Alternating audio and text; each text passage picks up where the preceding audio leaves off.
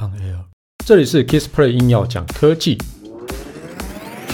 无论是有事没事、大事小事、台湾事、国际事，只要是科技事，让我来告诉你到底发生什么事。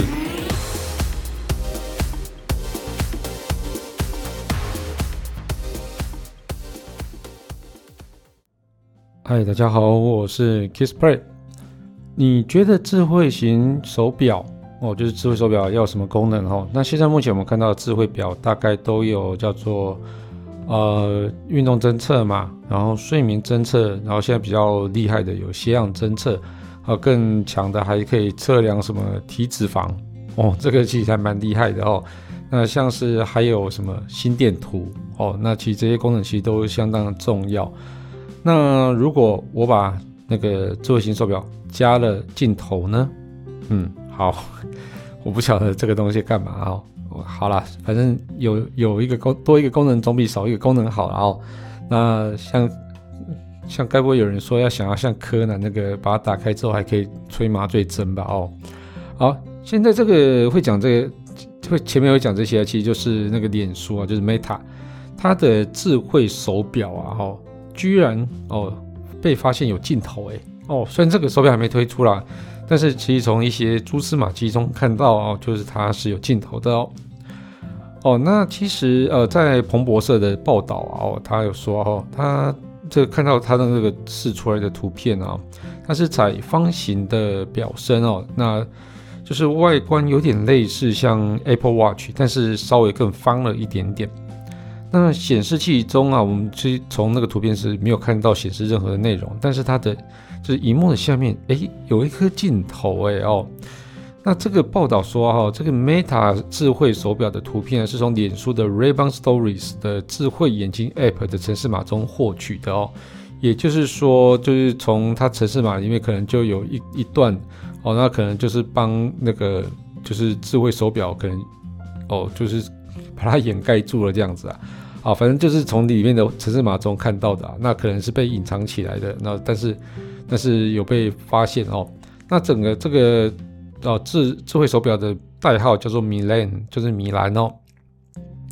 那 Ray-Ban Stories 啊，它是脸书跟雷朋眼镜，它今年九月推出的一个智慧眼镜啊哦。它具有拍照、录影啊、接电话这种功能哦。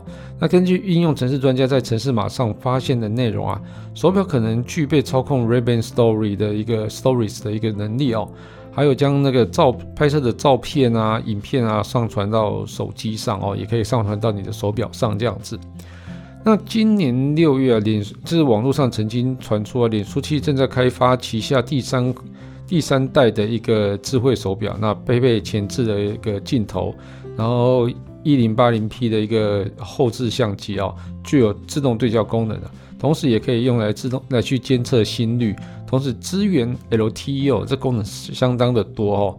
那产品计划在二零二二年的夏天推出哦。那今年二月啊又有报道说哦。脸书的手表具有健康啊、健身还有传送讯息的功能，那这个其实还蛮普通的啦。这个有什么好报的？哪一个没有啊？好了，那尴尬的是啊，The Verge The Verge，它的报道指出啊，市面上已经出现 Meta Watch 的一个表款哦。那这个 Meta Watch 的表款就是这哦 Fossil 的一个哦表款。那这个。Meta 会不会花钱买回这个名称，叫就是去把这个 Meta Watch 这个名称买回来呢？哦，或是换个名字呢？所以这个可能要明年才会，明年才会知道啦哦。那智慧型手表有了一个相机之后，它会有什么样的功能出现呢？哦，第一个视讯的时候，我可以直接拿起手表来，就可以去啊打视讯电话。哦，这个是一个还还不错的一个应用啊！哦哦，那还有什么呢？哦，我随时就可以拿起手表来拍照，对，那这个也是还蛮不错的应用。但是其实大家嗯不要忘记了哦哦，在在智慧型手机哦，我们现在讲手机最耗电的啊，通常当然就是荧幕。那再来可能就是会其他应用程式，其实相机其实也非常耗电。如果你要让它拍得好的话哦，它必须要有去结合很多的一个演算法来去把这个照片再去做一些美化哦，或是说像是啊去除一些噪点啊，那或者是说增加一些锐利度啊，这总之就是它在那个处理器里面其实就会有一些哦先行的处理，让拍出来的照片直接就可以传到你的脸书上，或者说去当成作品使用。但是以智慧型手表来讲哦，它处理器的效能啊，第一个它因为体积的关系，体积小，所以它的效能自然不会像手机手机那么好。第二个问题是，智慧型手表里面的电池超小的，那但是在手机里面其实算是也也蛮小的啦，但是已已经还算可以用了哦。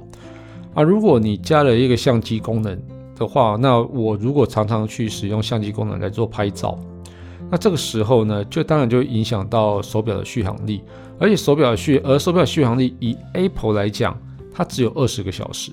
那如果以 Meta Watch 这这个东西来讲的话，它是不是可以装更大的电池呢？这不太可能的事情。那它原生的续航力会不会太强呢？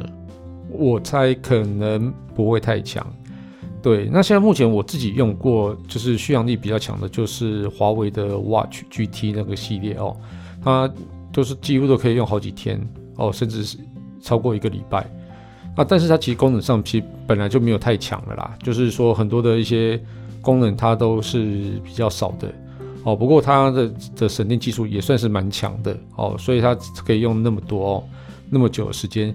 那我自己使用上啊，我会很喜欢像是华为 Watch GT 那样子哦，可以用用好几个礼，呃，就是用用一个两一两个礼拜都不用充电。所以也就是说，像是我出国的时候，我基本上是不太需要带它的充电器啊。那一个礼拜用下来，诶，它还有电哦，或者是说我可能一个礼拜只需要充一次电这样子哦。哦，那其实以其他的智慧手表来讲，可能一天、两天、三天哦，我觉得这个都还算。电量还是算偏低，所以你现在呃，Facebook 的智慧型手表如果真的加上镜头之后，我想哦，它我我不知道诶，我觉得总之总觉得它就是这样，功能就会变，就是它的电力变得弱之后，你就会觉得好像没有那么的好用。而且其实像是视讯的部分啊，我觉得像手机其实就是已经非常好的一个东西啊，而且它也算轻巧，还有好携带，所以你手机去做一些视讯都都 OK 啊，对啊，那为什么我还特地用用手表来去做一些视讯？那难道是你用了手表之后你就不会带手机出门吗？对，以现在来讲是不可能啊，等以后那个电池密度。就是电池容量密度高一点的话，或许有机会。但是如果以这两年推出来讲，以我觉得电池技术还没有进步到那么好，所以你真的是把镜头放在手表上是有点雅给啦。哦，我是这样觉得。哦，不晓得大家觉得怎么样？啊，这期节目就到这边告一段落。如果你喜欢我的节目的话，欢迎订阅分享。如果你是 Apple Podcast 听众的话，也别忘了在上面帮我留个言，让我知道你有在收听。当然，最重要的是帮我打五颗星。如果你有什么问题想要交流的话，也欢迎到 Facebook 粉丝团 Kiss Play K I S P L Y 上面留言给我。谢谢大家，拜拜。